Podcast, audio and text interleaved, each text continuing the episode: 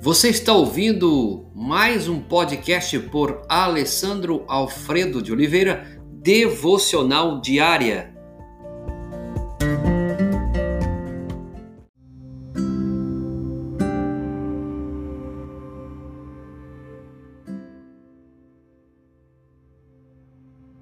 Comunique-se com o coração.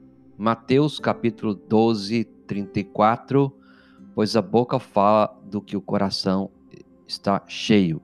Você também pode conferir em Provérbios, capítulo 12, verso 18. Alguém a cuja tagarelice é como pontas de espada, mas a língua dos sábios é medicina. Vamos começar a terceira semana e o terceiro princípio é comunique-se com o coração. Comunique-se com o coração. Essa vai ser a temática da terceira semana com algumas lições. E a lição de hoje é comunicar-se não é fácil. Diferentemente do dicionário, uma definição real de comunicação seria assim: um processo pela qual a informação é confundida pelos indivíduos por meio de um sistema conflitante de sentimentos, comportamentos, panos de fundo e desejos. Quem ainda não descobriu uma ou outra vez que estava na zona cinzenta de comunicação? O que eu acabei de definir é uma definição real dos nossos dias, e não uma definição do dicionário. Por que a comunicação é tão importante para os relacionamentos? Veja nos seus relacionamentos. Por que a comunicação é tão importante? Porque todos os relacionamentos são nutridos com o combustível da comunicação. Não tem como haver um relacionamento sem comunicar. A boa comunicação é necessária para manter um relacionamento em progresso a, a vida inteira. Não é fácil comunicar-se. Tiago, capítulo 3, verso 8, diz isso claramente. Tem uma pesquisa que diz nos Estados Unidos, 50% das mulheres dizem que os maridos não se comunicam. 80 86% dos divorciados dizem que a causa foi uma falha na comunicação. E 25% dos jovens dizem que nunca tiveram uma, uma conversa significativa com seu pai. E não deve ser muito diferente aqui no Brasil. Nós precisamos de ajuda quando se trata de comunicar-se no nosso relacionamento. Precisamos de uma, um especialista que nos ensine. Quem melhor para nos ajudar do que o único comunicador perfeito que jamais andou por aqui? Jesus Cristo. Ele é a pessoa que vai nos ensinar a como, como comunicar bem. Como Jesus se comunicava. É o que veremos nos próximos dias. O exemplo de Jesus mostra que as palavras que proferimos tem um potencial de levar nossos relacionamentos ao nível de impacto e intimidade.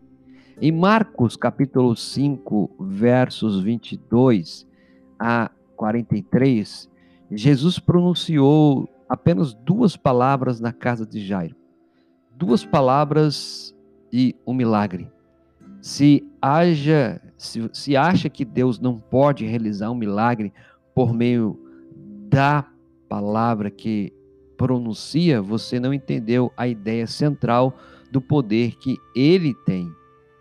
Mesmo que talvez não tenha recebido a capacidade de curar fisicamente por suas palavras, não há dúvida de que elas podem curar um relacionamento, curar a fé e a confiança de alguém curar um coração quebrantado, curar uma esperança esmagada.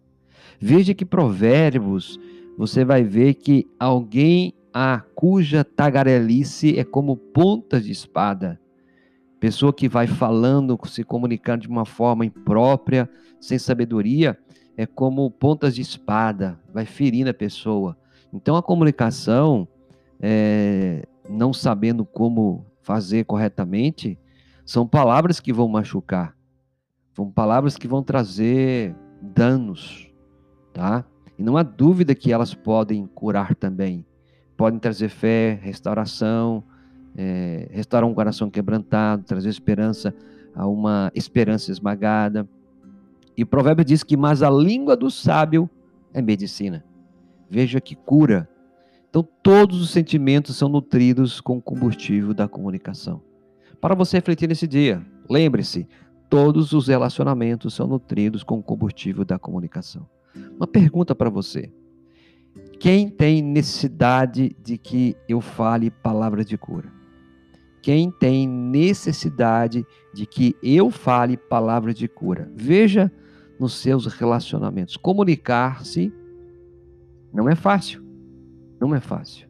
Mas que Deus nos ajude em nossos relacionamentos. Pai, ajuda esse casal, esse filho, essa filha, essa família, em cada papel, em cada relacionamento, a vivenciar uma comunicação, Deus, que cure, uma comunicação que restaure, uma comunicação que traga esperança.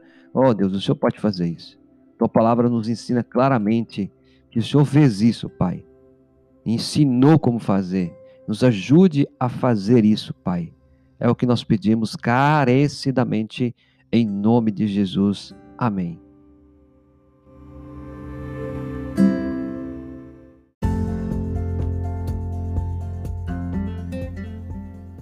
Você ouviu mais um podcast devocional diária?